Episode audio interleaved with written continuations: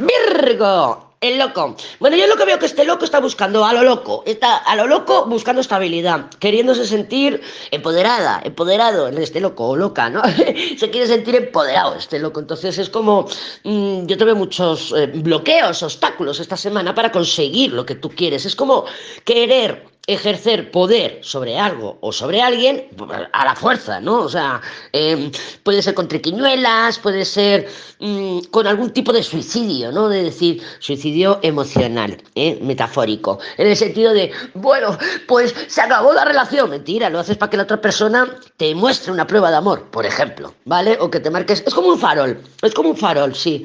Yo lo que veo aquí es como un farol porque te quieres salir con la tuya y te veo probando por aquí, probando por allá, probando por allá allá a ver cuál es eh, la, qué situación me da la razón o qué situación consigo que lo que quiero conseguir. O sea, es un poco tirar en los pegar tiros al aire a ver por dónde salta la liebre.